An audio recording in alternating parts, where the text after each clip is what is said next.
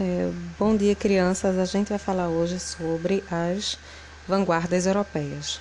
Para entender um pouco melhor qual foi a importância das vanguardas, a gente tem que pensar um pouco em como é que era a arte até o final do século XIX.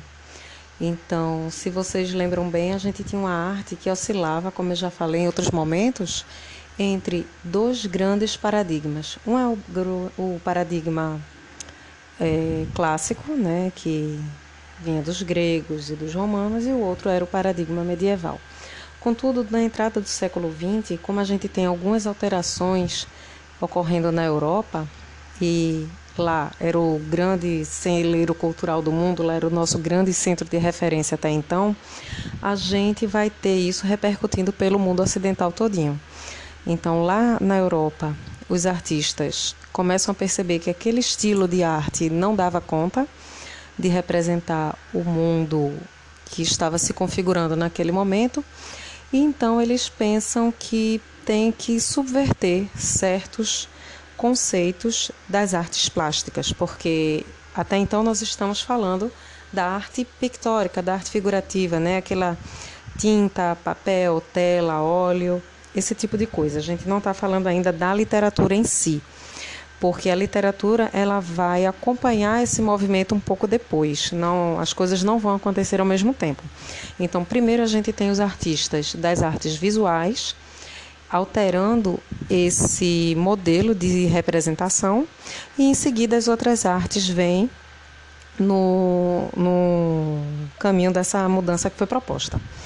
Então a gente vai ter aí, em primeiro lugar, se vocês estão acompanhando aquele PDF das vanguardas europeias, aí tem escrito são transformações tecnológicas na virada do século, porque a gente já vinha do movimento que a gente viu lá atrás, no realismo e no naturalismo, da Revolução Industrial, de outro momento da Revolução Industrial. Então, no século XX, a gente vai ter outro momento em que vai se acelerar a produção industrial nos países é, que já estavam em curso, né, a industrialização. Então, a gente vai ter isso na Europa e vai ter isso também nos Estados Unidos, mas por enquanto o foco social da gente é a Europa.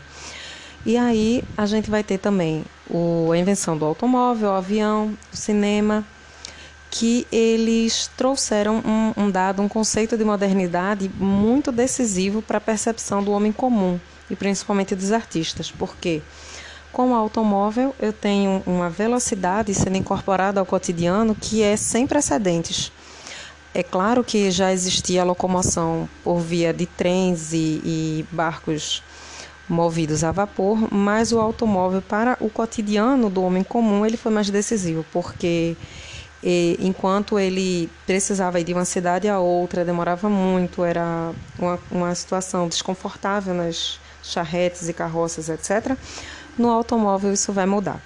O avião, transformando uma viagem que durava às vezes algumas semanas, né, entre um continente e outro, essa viagem vai durar somente algumas poucas horas. Então, eu não tinha, por exemplo, questões de aclimatação, eu não tinha possibilidades de, de fuso horário, então isso era algo até desconhecido, né, das pessoas da época que você ia para um lugar diferente e acabava chegando sem se aclimatar, aquele clima, aquele fuso horário e tudo mais, porque era muito mais rápido do que até então a história da humanidade conheceu. O cinema também, né? Porque a gente vai ter a capacidade agora de preservar imagens do cotidiano, imagens, cenas que forem escolhidas e colocadas elas para um grande público. E então isso permite que as histórias sejam contadas de uma outra maneira que não apenas pelos livros ou pela imaginação humana. Novas maneiras do homem perceber a realidade gerada por essas inovações tecnológicas, né? E aí a, a, gente vai ter algumas das vanguardas surgindo, né? Que a gente vai chamar de vanguarda, inclusive porque esse termo vanguarda vem do francês que é avant-garde, que é aquele que está adiante, aquele que está na frente como a referência às linhas de batalha. Então, a vanguarda, né, que é aquele grupamento militar que vai à frente dos outros para abrir o terreno, para ver o que é que tem por ali e para buscar algumas soluções caso seja necessário. E é exatamente isso, se a gente pensar direitinho, que as vanguardas fazem. elas são, a gente né, traz para essa ideia das vanguardas o expressionismo, o impressionismo, o cubismo, o futurismo, o abstracionismo, o dadaísmo e o surrealismo, que cada um à sua maneira vai contribuir para a formação do que a gente entende hoje como arte moderna. Elas não são a arte moderna ainda, por isso que a gente estuda elas um pouco antes, elas são as vanguardas, ou seja, elas trazem propostas de alteração, cada uma num campo diferente, e a arte moderna vai é, unir essas propostas, essas influências numa linguagem também nova, embora já um pouco menos inovadora do que a grande ruptura que as vanguardas europeias vão promover inicialmente. Né? O expressionismo surge na Alemanha em 1910 e a sua preocupação era trazer o mundo interior, daí o nome expressionismo, de uma forma que outras pessoas pudessem captar aquela informação também. Então, os conceitos do que é bonito, do que é feio, do que é agradável e do que é desagradável, eles vão ser questionados e vão ser subvertidos.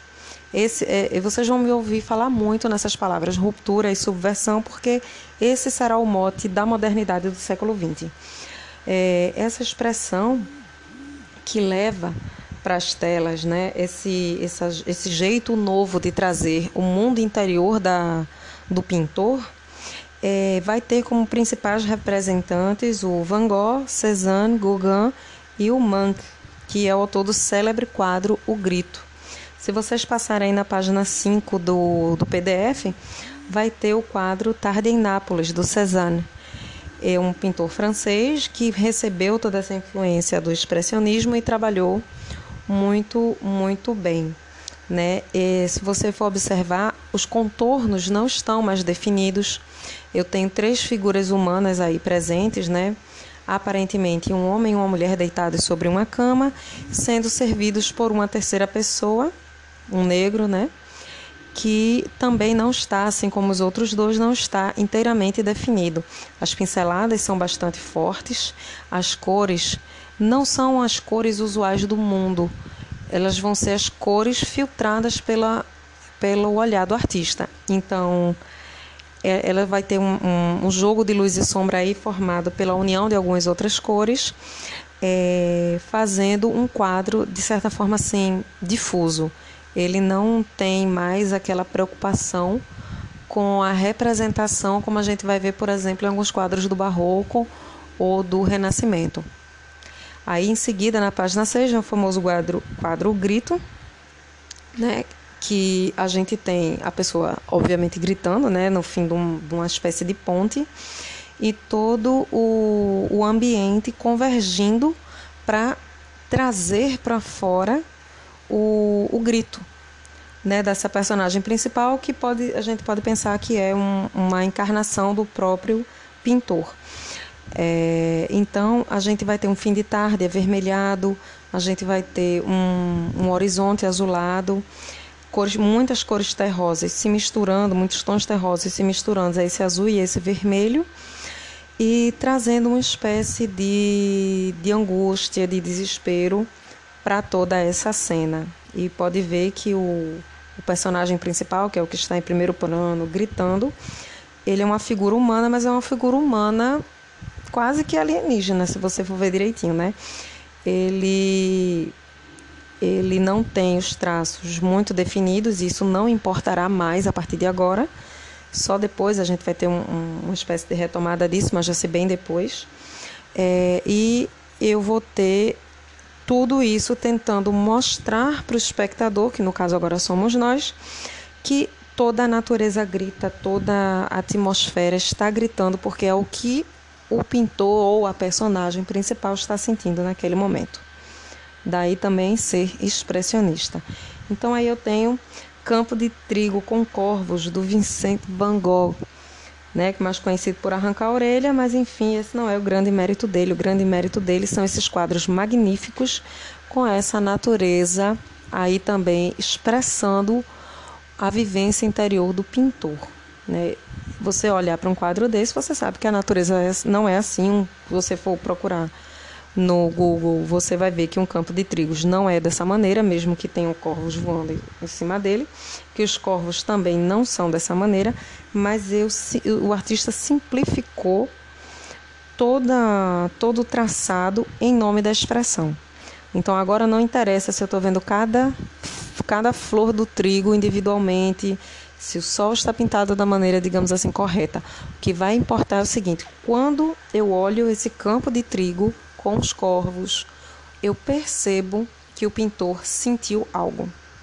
Claro que a percepção disso vai alterar um pouco, né? Pode ser de paz e tranquilidade para uns e pode ser de devaneio e angústia para outros, mas enfim, dá para ver que tem uma expressão contida nesse quadro e isso é o mais importante da gente conseguir perceber.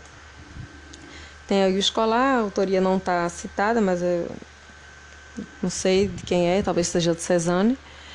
É, aqui eu tenho umas, uns traços um pouco mais definidos, porém ele não tem uma definição como a gente costuma ver nos quadros é, mais tradicionais, né? A gente tem aqui uma presença de cores muito fortes, o olhar perdido da personagem principal, a gente não sabe para onde se dirige, né? Mas é, esse olhar perdido, essa aparência de, de, de isolação dele, talvez seja o dado mais impressionista do, do quadro. Talvez esse, eu não, não sou nenhum expert em arte, mas eu imagino que esse seja esse quadro seja de um, de um impressionismo mais inicial. E aí a gente vem para a correspondência nisso na literatura, né? Porque a gente não tem agora uma transposição perfeita, como já houve, por exemplo, no romantismo e no barroco, porém a gente tem um paralelo que pode ser traçado com o que a literatura depois trouxe como inovação para as artes, né? Então aqui, se você acompanhar o PDF, está dizendo na literatura, uma linguagem fragmentada, elíptica, uma linguagem elíptica é aquela em que faltam alguns elementos, porém, esses elementos, apesar de não estarem colocados, não estarem postos nas frases, você pode recuperar, porque eles são mais ou menos óbvios. E frases nominais. O uso de frases nominais, para quem não lembra, é aquela que não possui verbo. É, despreocupação quanto à organização do texto em estrofes, né? Para quem não lembra, estrofe é a união de vários versos, né? então são aqueles bloquinhos dentro do, do poema, e emprego de rimas ou musicalidade, que isso a gente vai ver que a literatura moderna vai atacar frontalmente e depois eles vão voltar um pouco utilizando esses recursos que são recursos poéticos e literários desde a antiguidade, mas nesse primeiro momento eles serão realmente bastante atacados combate à fome, inércia e aos valores do mundo burguês. Isso aí no plano do conteúdo já. Mas não são todos que vão fazer isso. E a gente tem aqui como exemplo Meu Tempo, de William Clem. São ventoinhas e nuvens perdidas, os livros são bruxas, povos desconexos, a alma reduz-se a mínimos complexos, a arte está morta, as horas reduzidas. Pode ver que, é, a princípio, é, existem versos que parecem não não se relacionar no plano do conteúdo, a gente percebe que não há rima e musicalidade nesse poema. Você pode ler de várias maneiras diferentes, é, é possível fazer isso. E ele está fazendo uma referência ao contexto sociocultural do momento de produção desse texto, certo? Então vamos lá, a próxima vanguarda é o impressionismo. Ele revolucionou profundamente a pintura e deu início às grandes tendências da arte do século XX. Abrindo aqui um parênteses, eu acho o impressionismo o 10, eu adoro impressionismo. A arte sensorial que valorizava a impressão subjetiva da realidade, o movimento de criação vai do mundo exterior para o interior. Então, enquanto o expressionismo ele trazia o que o, o artista queria passar de seu mundo interior, não era necessariamente que ele estava sentindo, mas era o que habitava o interior dele, ele queria trazer para fora, ainda que ele não tivesse sentindo naquele momento. Até porque, se você for pensar direitinho, nenhum daqueles quadros foi pintado em 15 minutos. Alguns deles o camarada passou meses pintando, e você não passa meses, 24 horas por dia, sentindo a mesma coisa, a não ser que seja um caso de depressão grave, mas aí quantos artistas vão passar por isso em todos os momentos, né? Então a gente já sabe que não é exatamente o que ele estava sentindo. Então Monet, Degas e Renoir são os expoentes dessa pintura. Todos eles são franceses e a gente vai ter a França como grande expoente do impressionismo. É, registro das tonalidades que os objetos adquirem ao refletir a luz solar num determinado momento, pois as cores da natureza se modificam constantemente, dependendo da incidência da luz do sol. E daí você tem que lembrar da, do célebre, da célebre sequência né, da, da Catedral de Rouen e também do Monte de Fena. Você vai pensar, putz, professora, ele pintou um monte de feno, eu vou dizer, ele pintou um monte de feno. Qual é a graça disso? Ele fez uma série de mais ou menos uns 20 quadros pegando a tonalidade que o monte de feno assumia, dependendo da luz do sol, como incidia, do momento do dia e da época do ano. Isso não tem graça, isso não tem graça, mas é, do ponto de vista da técnica é muito importante e por isso a gente estuda essa galera. As sombras devem ser luminosas e coloridas, tal como é a impressão visual que nos causam, e não escuras ou pretas como os, como os pintores costumavam presenciá-las no passado. Então você vai ver aqui no, na página 12 é, Waterloo Bridge de Monet, ou a ponte de Waterloo. Veja que a ponte ela está em primeiro plano, você vê embaixo dela a água, por trás dela uma cidade fabril, né, que é Waterloo, na Inglaterra. E você vê que não há uma única pincelada que é, seja nítida entendeu? Você não vai ter mais essa preocupação com a nitidez ocupando a mente do artista. Ele está dando as impressões do local, do momento, como a luz incide. E as tonalidades que ele usa para representar essa cena não são as da natureza e isso pouco importa.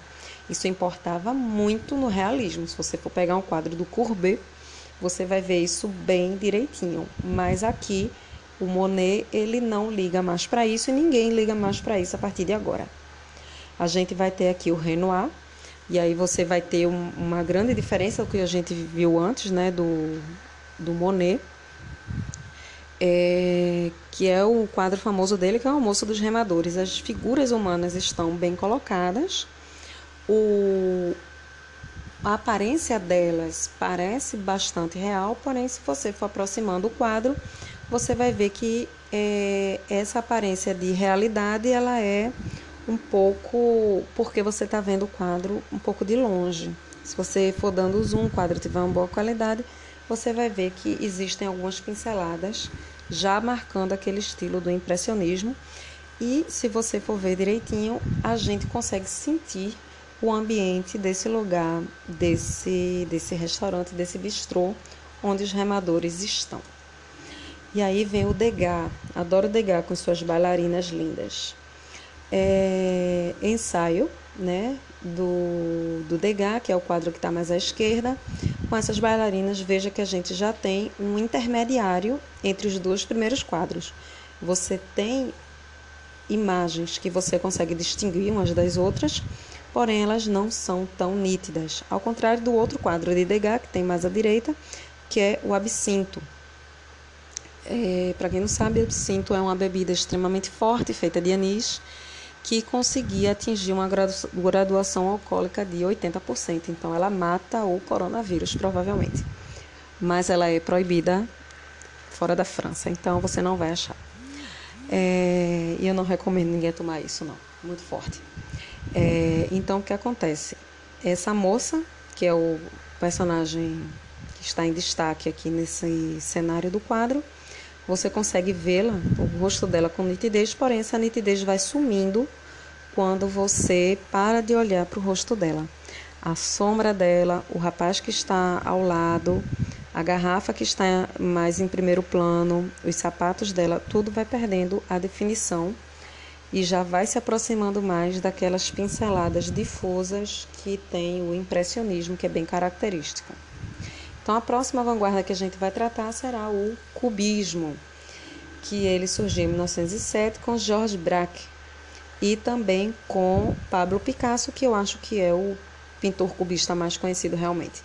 Desenvolveu-se inicialmente na pintura e caracterizou-se pela valorização de formas geométricas. Então, não é que eu tenha quadrados, não é como se fosse Minecraft, mas são formas geométricas, porque quem já estudou desenho sabe que quando você vai compor um cenário, você pode decompor as formas tridimensionais do mundo real em figuras geométricas e aí em cima delas reconstruir é, o que você efetivamente vai colocar naquela sua pintura, naquele seu desenho. Defesa da ideia de que o artista deveria ter toda a liberdade para decompor a realidade que está interessado em representar e depois recriá-la a partir de elementos geométricos sobrepostos. O que é que eu tenho aqui como grande inovação do cubismo? Eu tenho uma quebra na perspectiva. Se você for passar para o próximo slide, vai ver o quadro, acho que um dos quadros mais famosos do Picasso, que é Guernica, que trata os horrores da Guerra Civil Espanhola é, durante a ditadura, eu, durante a ditadura não, perdão, quando estava para se estabelecer a ditadura do general Franco. Então a, a Espanha passou um tempo por uma guerra civil muito sangrenta, até que o Franco conseguiu tomar o poder. Aí você pergunta para o professor de história.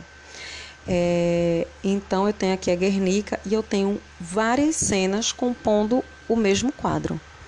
Então, se você pensar no nascimento de Vênus do, se eu não me engano, é do Tiziano, em que eu tenho uma única cena e um único plano retratados, você comparar com Guernica, eu tenho várias cenas e vários planos tratados simultaneamente. Então, à direita, eu tenho uma pessoa com as mãos para cima, rogando misericórdia, perdão, salvamento, alguma coisa.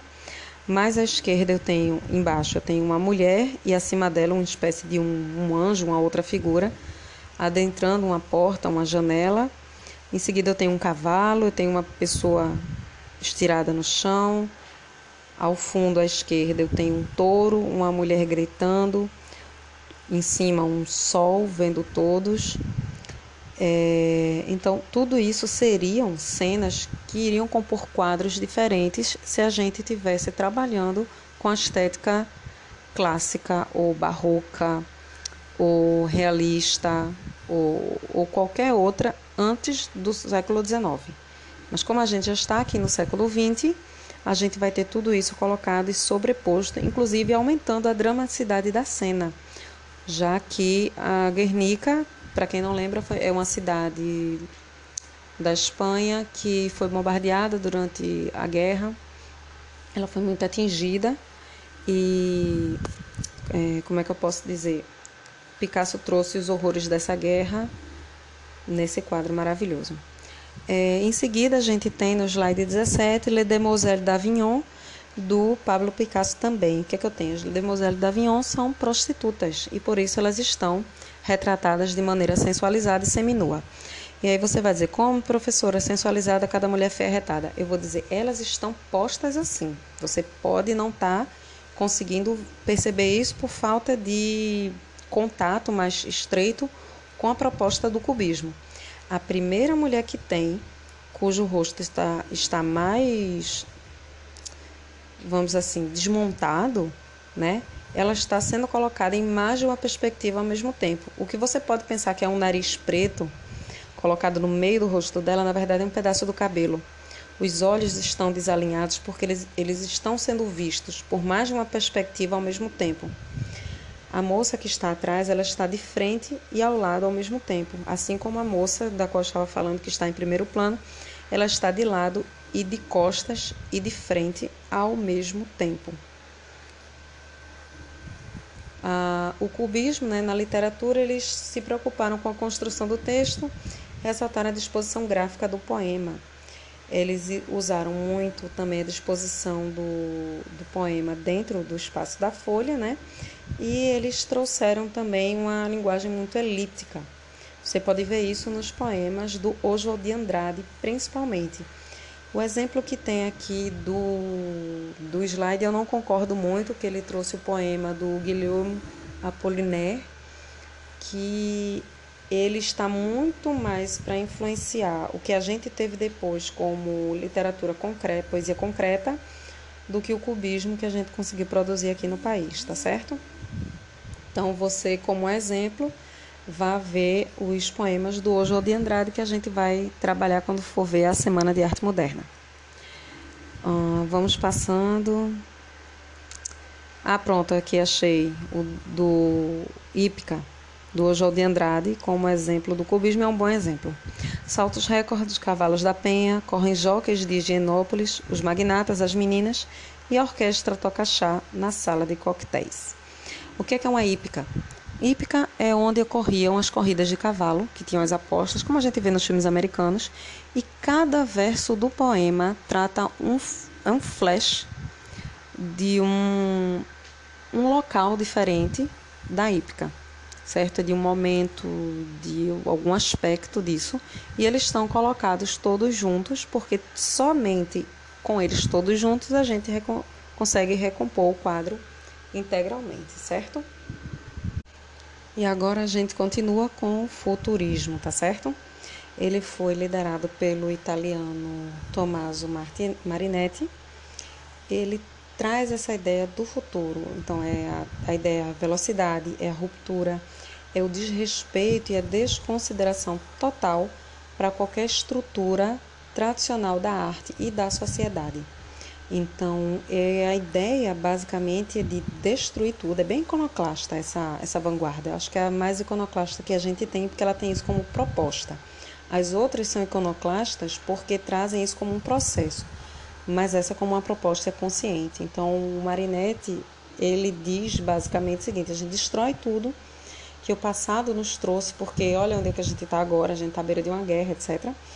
E é, a gente constrói, certo? Sobre as ruínas, ok? Vamos ver aqui um trechinho do Manifesto Futurista.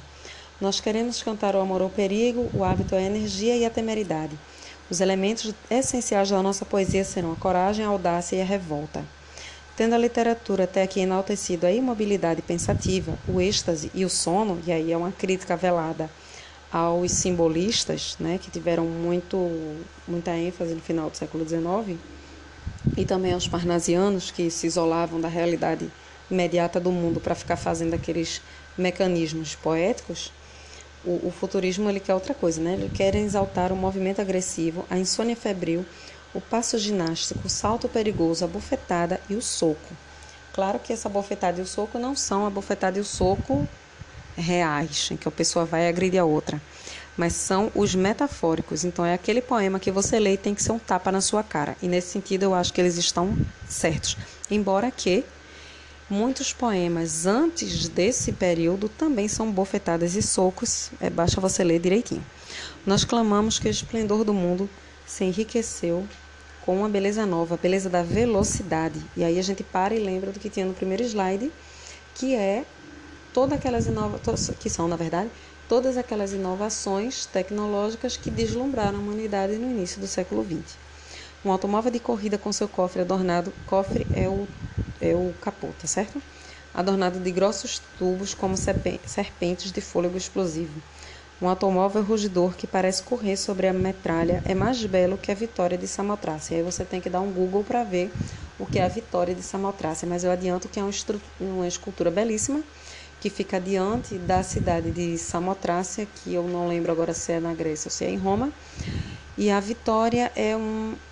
Primeiro, que é um ente mítico, né? Que simboliza que um, um, uma nação sobrepujou outra. E ela estava diante da, dessa cidade posta como um monumento a essa vitória, né? Por assim dizer, falta palavra melhor. Não há mais beleza senão na luta, nada de obra-prima sem caráter agressivo. Nós queremos demolir os museus, as bibliotecas, combater o moralismo, o feminismo e todas as covardias oportunistas e utilitárias. E aí a gente vem para o 25º slide, né, 25ª página, que a gente tem do Humberto Boccioni, que é o dinamismo de um ciclista. Aí você vai dizer, eu não entendi nada, eu vou dizer, eu também não. Se não fosse a legenda, eu não saberia que há um ciclista nesse quadro. Automóvel, mais velocidade, mais luz de Giacomo Balla. Giacomo Balla é um dos grandes pintores futuristas que a gente vai encontrar. E a gente não enxerga o automóvel, mas enxerga esse aspecto de algo veloz, de velocidade, de luz. Dá para enxergar sim através desses dessas retas e dessas curvas, dessas ondas que tem presentes no quadro. Mayakovsky é um poeta russo desse tempo e que se apropriou das, é, das propostas futuristas né, e trouxe para dentro da poesia dele, tá certo? Vou passar aqui para a gente ver um trechinho de um poema do Mayakovsky. Em lugar de uma carta. Fumo de tabaco rói o ar. O quarto, um capítulo do Inferno de Kruchonik. É russo. Me, me perdoe se eu não fiz direito. Recorda, atrás dessa janela, pela primeira vez apertei tuas mãos, atônito. Hoje te sentas no coração, aço. Um dia mais me expulsarás, talvez com zanga.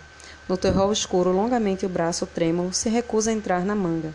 Sairei correndo, lançarei meu corpo à rua, transtornado, tornado, louco pelo desespero. Vou passar adiante e não vou ler essa poesia toda porque o Mayakovsky fazia as poesias bem grandinhas. Então a gente vai ter aqui um trecho da Ode Triunfal também de Fernando Pessoa, já no slide 33. A dolorosa luz das grandes lâmpadas elétricas da fábrica tenho febre e escrevo. Escrevo rangendo os dentes, fera para a beleza disto, para a beleza disto totalmente desconhecida dos antigos. Ó oh, rodas, ó oh, engrenagens, rrr, eterno. Ah, pode exprimir-me todo como um motor se exprime, ser completo como uma máquina, poder ir na vida triunfante como um automóvel último modelo. E aí em seguida a gente tem a carga dos lanceiros do Boccioni, e aí dá, agora dá para ver algum lanceiro realmente.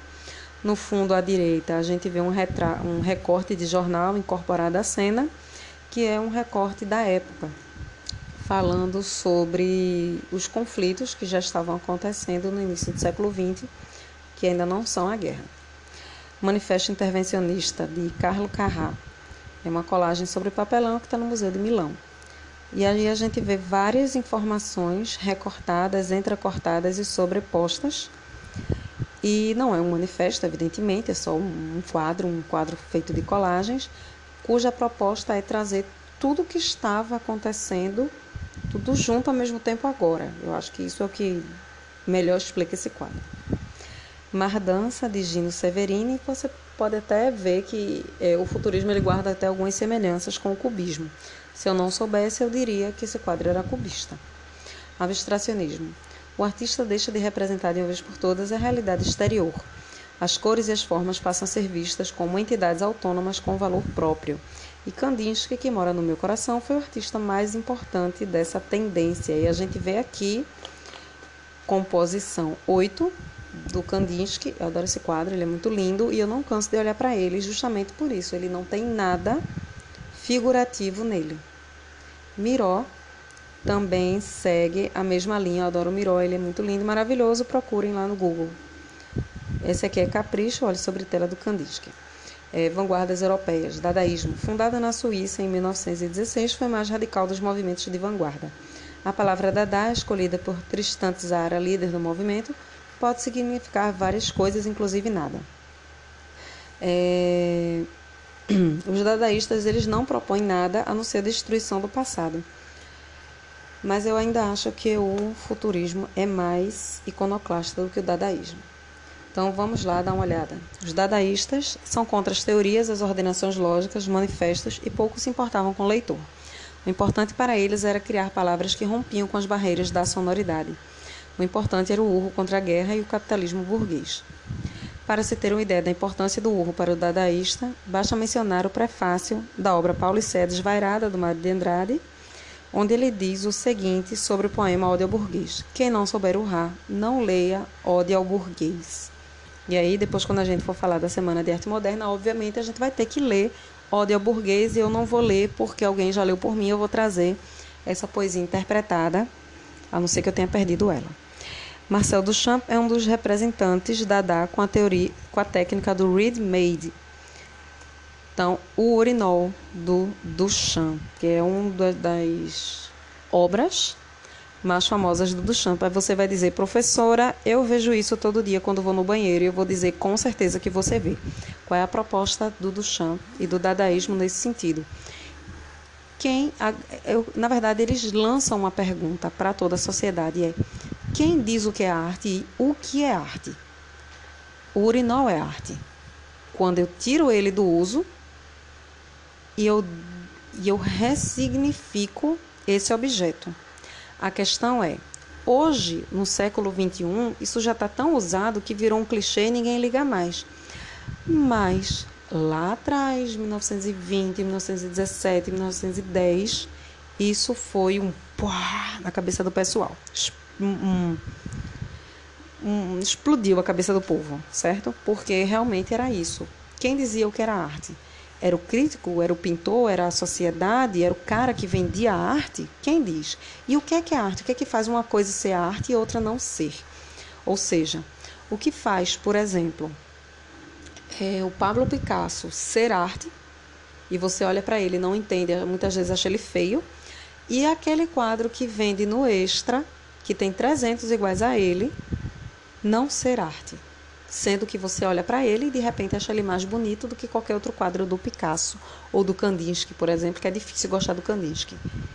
E aí, essa pergunta não tem resposta. A gente está trabalhando na resposta dela ainda em termos de cultura e sociedade. Então, eles lançaram essa pergunta no início do século XX e ela continua uma pergunta em aberto, e essa é a beleza das coisas.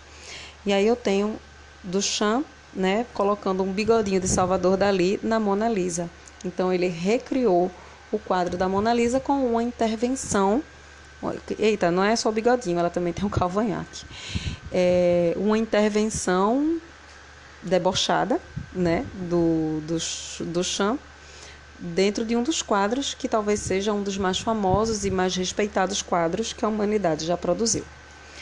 É, então, o dadaísmo na literatura trabalha com os dados de agressividade, improvisação, desordem, rejeição a qualquer tipo de racionalização e equilíbrio, e a livre associação de palavras, uma técnica que vai ser aproveitada depois pelo surrealismo, mas vai ser utilizada de uma maneira um pouco mais elaborada. É, esse receita para fazer um poema dadaísta, algumas pessoas interpretam mal. Eles pensam que os poetas faziam isso, mas é um deboche do Tristan Tzara sobre a técnica que eles utilizam, certo? Pegue um jornal, pegue a tesoura, escolha no jornal um artigo do tamanho que você deseja dar ao seu poema.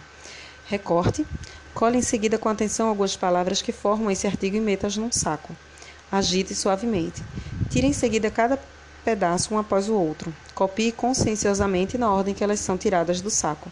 O poema se parecerá com você, e ele, um escritor infinitamente original e de sensibilidade graciosa, ainda que incompreendido pelo público. Então, se você prestar atenção nos três últimos versos, já vê que é o puro deboche, característico inclusive da modernidade, e que isso nunca foi a proposta dadaísta. Quem não, quem lê assim não está entendendo direito. É, vamos lá para outro slide e a gente tem é, um exemplo desse poema que é de Schlacht, que é a Batalha de Ludwig Kassak. Ber, bu, bum, bum, bum, bum, papapá, bum, bum, bum, zal, dum, dum, dum, dum, dum, pra, pra, no caso, pré, pré, pré, ha, re, re, ha, harol.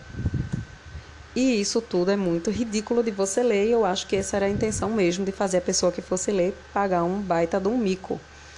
E eu não não sei exatamente se eles estavam querendo construir alguma coisa, me parece que não. A proposta deles era realmente só botar uma pulga atrás da orelha das pessoas para que elas refletissem qual era o papel da arte e o que era a arte de verdade. Diferente dos outros que tinham uma proposta, o dadaísmo ele realmente ele só quer causar dúvidas. Entre os dadaístas tem destaque também André Breton, a orientação anarquista e niilista do movimento, bem como a falta de um programa de arte, não lhe permitiu longa duração. Tristan Tzara e André Breton desentenderam-se. Como a guerra terminara alguns anos, era hora de reconstruir o que fora demolido, a Europa e a arte. Tzara insistia em manter a linha original do movimento, que também não tinha mais espaço para existir, que assim como o mundo mudou pedindo um movimento como esse, o mundo já havia mudado de novo, estávamos no tempo do armistício. E aí era um tempo de outras opções, né? É, Breton, rompendo com o dadaísmo, abandonou o grupo para criar um movimento surrealista, onde ele realmente vai ser um grande artista. Vamos chegar lá. O surrealismo foi o último dos movimentos de vanguarda. Surgiu em 1924, em Paris, quando Breton lançou o Manifesto do Surrealismo. O movimento nasceu de uma ruptura com o dadaísmo. É, o Breton e outros artistas, como Louis Aragon e Salvador Dali, achavam que a ação demolidora deveria ser somente uma das etapas do processo criativo. Queriam elaborar uma nova cultura, encontrar um caminho de acesso às zonas profundas do psiquismo humano. Questionando a sociedade e a arte, ele se propõe destruí-la para recriá-la a partir de técnicas renovadoras. Então, eles vão trabalhar com dados como fantasia, realidade, criando um novo universo, né?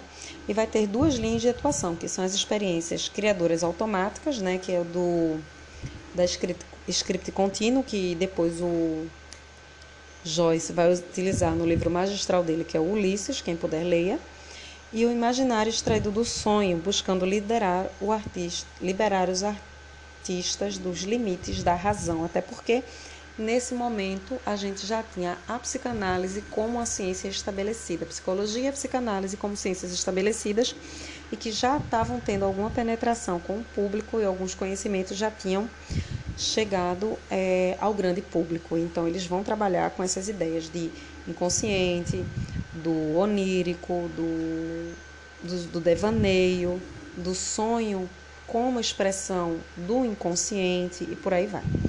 Breton, Dali e Juan Miró são representantes do movimento. Então, a gente tem aqui, primeiro, um quadro do Dali, que é a persistência da memória, é bastante famoso, que são os relógiozinhos derretendo. E essas, é, veja bem que existe técnica no quadro do Dali. Veja que quando você compara ele com o primeiro quadro lá que a gente viu do Monet, por exemplo, da Ponte de Waterloo, ele tem pinceladas muito definidas, o jogo de luz e sombra, o ponto de fuga, tá tudo lá. O que é que ele tem de novo? Ele tem de novo a proposta, o tema. Pensar num relógio derretendo, batizar esse quadro como a persistência da memória, é uma inovação conceitual muito grande. Então, o surrealismo trabalha muito no nível do conceito. E aí a gente vem para o quadro seguinte, que é a tentação de Santo Antônio. Eu não sei qual foi a tentação de Santo Antônio, eu não sou católica. Quem souber, por, aí, por favor, dá aí um, um comentário. É, e assim como o outro, a gente vê que tem uma técnica, está tudo muito bem pintado, tudo muito bem nítido, muito bem definido, as proporções do corpo humano que estão aqui, que é o Santo Antônio, estão corretas, tudo perfeito. O que é que eu tenho como novidade? É o tema, novamente. Eu tenho o onírico, o sonho, o inconsciente, tudo presente nesse quadro aqui, as representações do imaginário. E aí eu vou ter também o surrealismo com o retrato da senhora Mills, do Miró, de 1929. Eu adoro Miró. Ele é lindo, ele é fofo, eu queria ter todos os quadros dele. E aí vem também o Carnaval de Arlequim, do Miró. Eu acho que nesse momento ele não, ele está muito ali no abstracionismo com o Candide, que eu acho que esse não, não seria um bom exemplo do surrealismo do Miró, não. Então, aqui no Brasil, a gente vê alguns escritores né, influenciados, como o João de Andrade e tudo mais, mas realmente o Murilo Mendes ele vai se destacar como um grande, um grande poeta que vai beber ali no surrealismo. Ele não é surrealista, mas ele vai pegar o surrealismo e vai trazer para dentro da obra dele. O Jorge de Lima também vai pegar isso em alguns momentos. Esse pré-história do Murilo Mendes é ótimo, prestem atenção. Mamãe vestida de rendas tocava piano no caos. Uma noite abriu as asas, cansada de tanto som. Equilibrou-se no azul. De tonta não mais olhou para mim, para ninguém. Cai no álbum de retratos. É uma maneira muito linda dele falar do suicídio dessa mãe desse poema aí. Então, por hoje a gente encerra, né, as vanguardas europeias e em outro momento a gente vai retomar algumas dessas vanguardas quando a gente for falar principalmente da Semana de Arte Moderna e quando a gente for tratar da arte moderna no Brasil, como ela vai se estabelecer no momento imediatamente após a semana.